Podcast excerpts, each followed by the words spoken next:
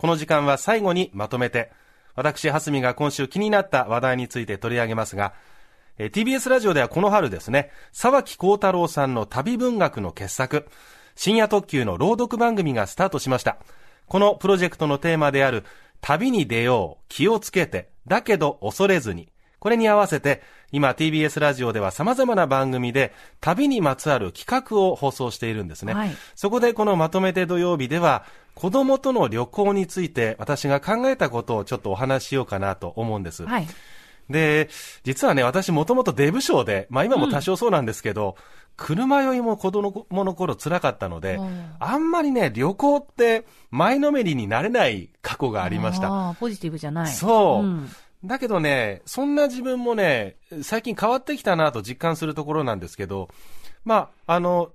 東北出身の妻と結婚したことを機に、新幹線に乗る回数っていうのが増えたんですね。はい、で、行動範囲が広がったし、あとは子供ができて車も購入したので、うん、まあ結構フットワークも軽くなったなっていう、結構その旅を通してね、自分の性格も変わってきたななんていうふうに思うところもあるんですけれども、はい、まあとはいえコロナの影響もあったんで、この3年ぐらいはあんまり家族旅行って行ってないんですよね。うん、うん。でもそれまでの我が家はどうしてたかっていうと、長男の成長に合わせて、こう、目的地を決めていたところがあって、うん、あの本人が興味のある場所、はい、行きたいと言っている場所っていうのを、まあ、日常の会話の中で探りながら、それをヒントに旅行の計画を立てるっていうのが恒例になってたんですね、えー、で。例えば海に行くってなれば、まずは車で行ける場所から始めて、うん、次はじゃあ飛行機で沖縄とか海外とかっていうふうにちょっとこう、行動範囲を広げていくとか。あとは、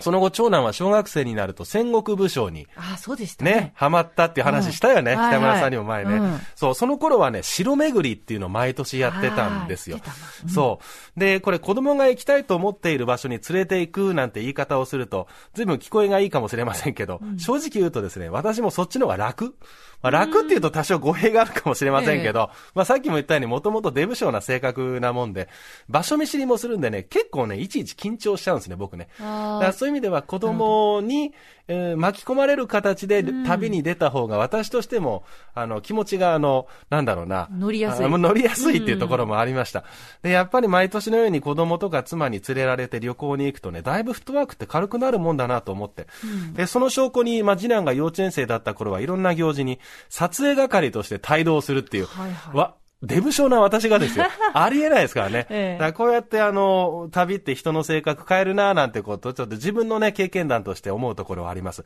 まあでも、そんな家族旅行を経てね、はい、今、中学生になって長男がいるんですけど、旅行のことってどのくらい覚えてんだろうっていうのちょっと昨日やりとりしたんですけど、さっき城巡りって話をしたじゃない、はい、だけど、いつどこの城に行ったかなんて、私実は記憶が曖昧だったんだけど。さん自身が？そう、うん、だけど全部覚えてましたね。えー、松本城、姫路城、上田城。で、ちなみにもっと細かかったのは、上田城に行った時には近くの蕎麦店で一緒にご飯食べたよねって。うん、で、それ私と息子と二人で実は行ったんですけど、はいはい、その時も覚えてるし、ホテルの中で私が宿題やれやれってうるさくて、記憶が薄れないうちに、はい、上田家と、あ、上田城と真田家についてもまとめさせられたよとか、みたいなことも覚えてたん だから、あの、その当時は、キャッキャキャッキャ言ってるだけで、むしろ私たち大人の方は、はい、すごく恩着せがましい言い方だけど、はい、休みを取って、うん、お金も使って、遠出してって、特別なものにしてあげてるんだ、みたいな、うん、ちょっとそんな感覚があるんだけど、ええ、子供はもうキャッキャキャッキャ言ってるだけで、もうそれでいいんだな。で、結局どうだった？って言ったら、楽しければいいじゃんっていう、